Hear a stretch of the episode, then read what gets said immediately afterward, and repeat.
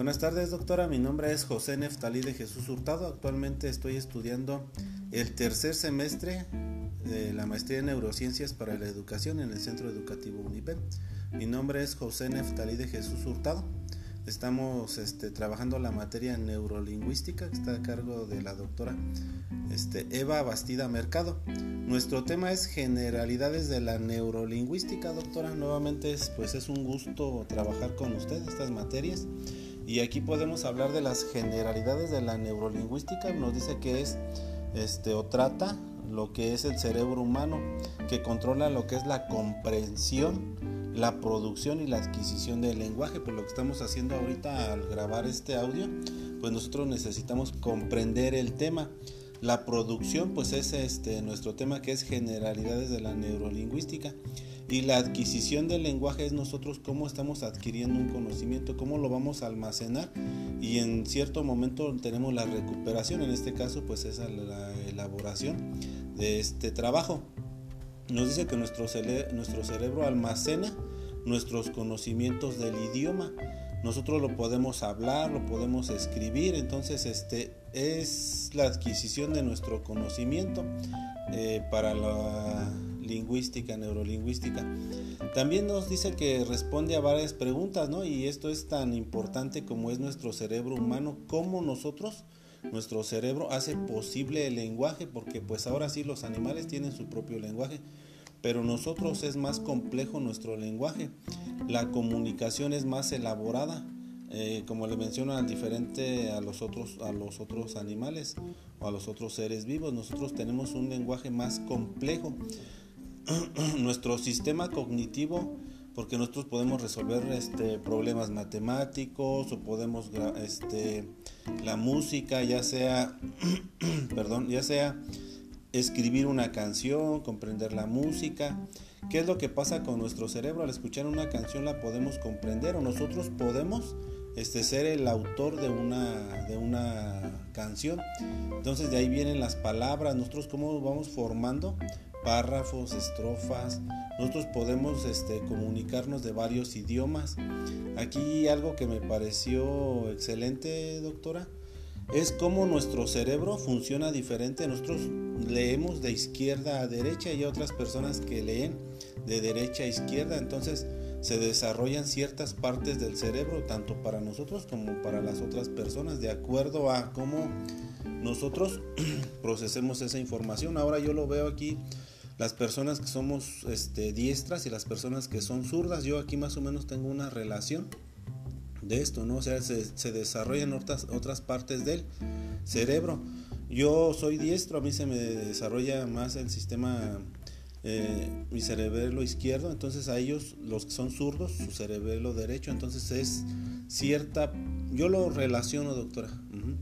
Aquí está esta parte porque la neurolingüística trata, ahora sí de acuerdo a nuestro léxico también, las, los caracteres, el alfabeto, cómo nosotros desarrollamos nuestros temas, cómo vamos a leer muchas ocasiones.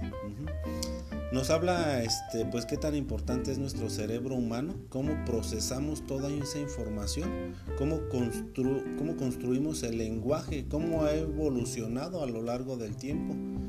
Este, la neurolingüística también nos habla acerca de la fonética y la fonética pues es el sonido, el sonido del habla, este, la señal acústica o cómo preparamos los sonidos, el ruido de fondo, la fonología, cómo se organizan los sonidos del idioma. Aquí este, se analizan y se representan en el sistema fonológico, particularmente en el cerebro. La morfología y lexicología nos habla de las palabras que se estructuran y se almacenan, como yo le mencionaba aquí nosotros yo al leer el trabajo este estructuro y almaceno en mi léxico, en mi cerebro, en mi mente para después tener la sintaxis y la semántica, que es cómo se construyen los enunciados y las palabras, que es yo ahorita ya estoy construyendo enunciados al realizar este trabajo.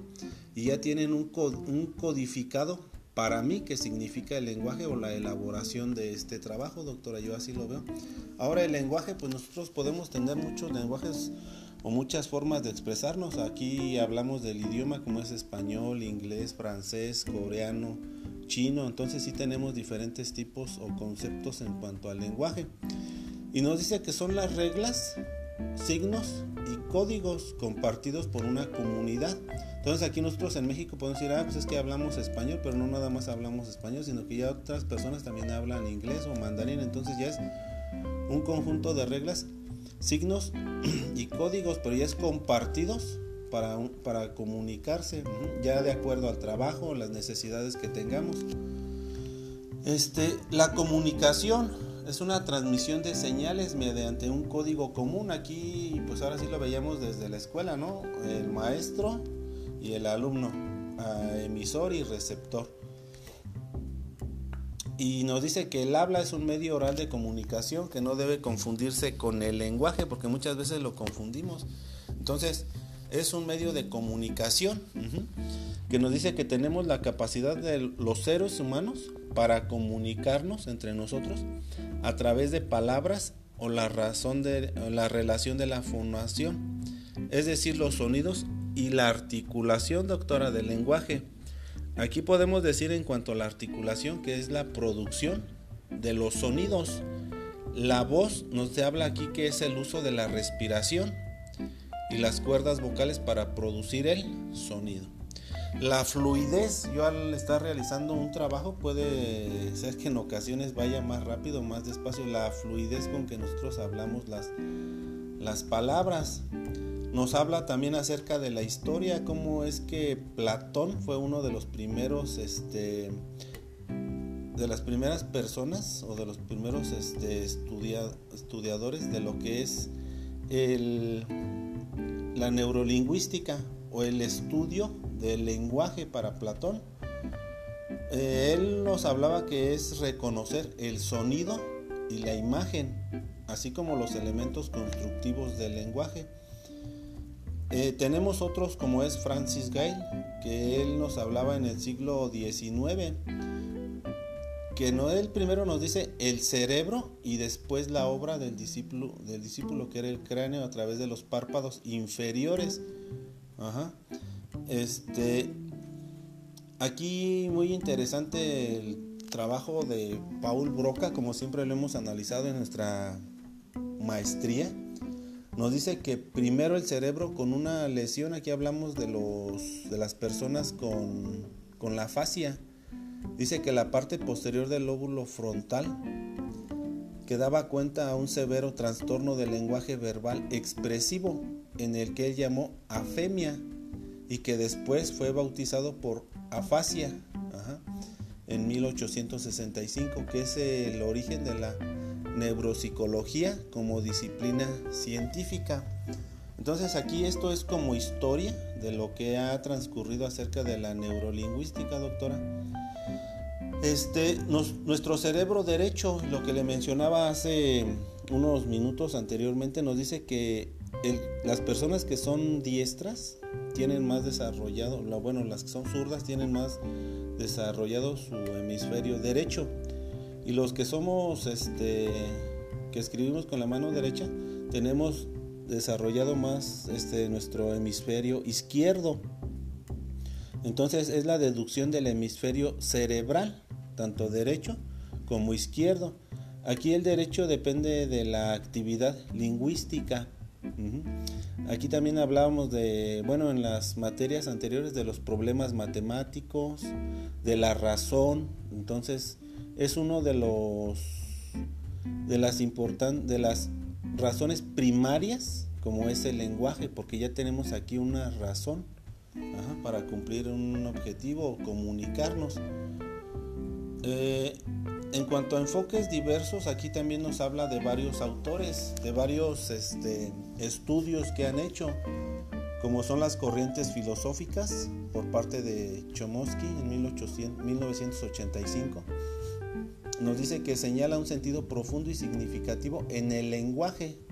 Él hablaba de un espejo de la mente, que es un producto de la inteligencia humana, doctora. Otro pensador muy importante lo que es este Vygotsky acerca del pensamiento y el lenguaje pues nosotros pensamos antes de decir las cosas, en ocasiones, luego ni lo pensamos, nada más hablamos por decirlo, pero este es todo un proceso que se determina como el lenguaje de proceso psicológico superior, era lo que le mencionaba, tanto al leer, al escribir, al resolver problemas matemáticos, son procesos psicológicos superiores.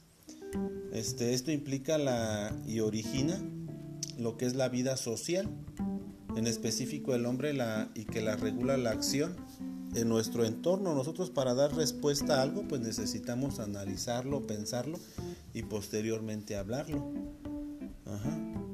Este Vygotsky nos habla que para identificar las palabras, la cual establece como la unidad de análisis y de inmediato la determina con el vínculo entre el lenguaje y el pensamiento. Entonces yo antes de hablar necesito pensar las situaciones. El pensamiento es el lenguaje interior. Que le mencionaba, doctor.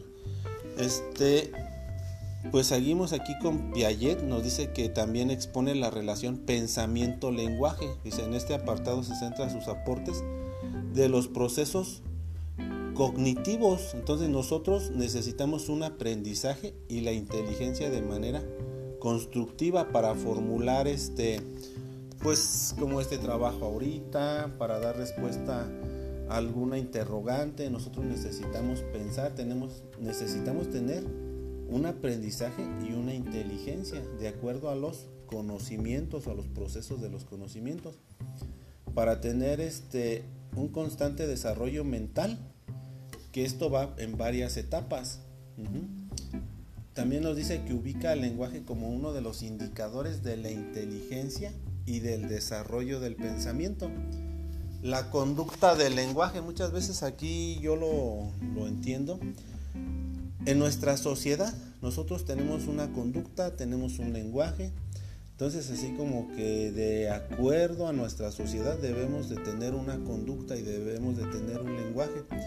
Aquí habla también de la sociedad. Si yo, mis padres tienen, este, pues no sé, una maestría, una carrera, o si mi mamá, mi papá nada más tiene primaria o secundaria, el lenguaje va a ser diferente, la conducta en cuanto al lenguaje también eso puede influir mucho. Ahora, eh, yo tengo ese antecedente, posteriormente yo ahorita me estoy este, capacitando en esta maestría, pues la conducta del lenguaje ya cambia, ya es diferente en cuanto al entorno, en cuanto a mis compañeros, mi familia. Entonces todo eso va tomado mucho de la, de la mano.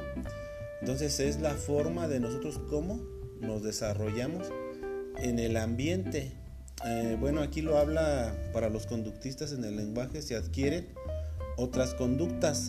Nos dice el control de las condiciones del ambiente y la crianza, ese es uno y el número dos nos dice el refuerzo de las conductas y aproximaciones al lenguaje adulto. Ahora, yo este, pues ahorita estoy estudiando esta maestría, pues ya tengo otro lenguaje un poco diferente al que tienen mis padres o al que tienen otras personas que no estudiaron. En algunas ocasiones, ¿verdad? Porque hay ocasiones que personas que no estudiaron, pero les gusta leer, les gusta cultivarse, entonces ellos tienen un lenguaje mejor, una conducta en cuanto al lenguaje mejor que uno.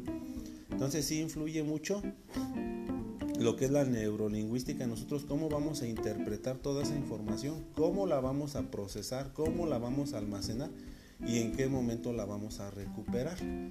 Este es un tema tan agradable como los, todos los anteriores que hemos visto, doctora, y yo esto es un poco de mi aportación en cuanto a la neurolingüística, a las generalidades.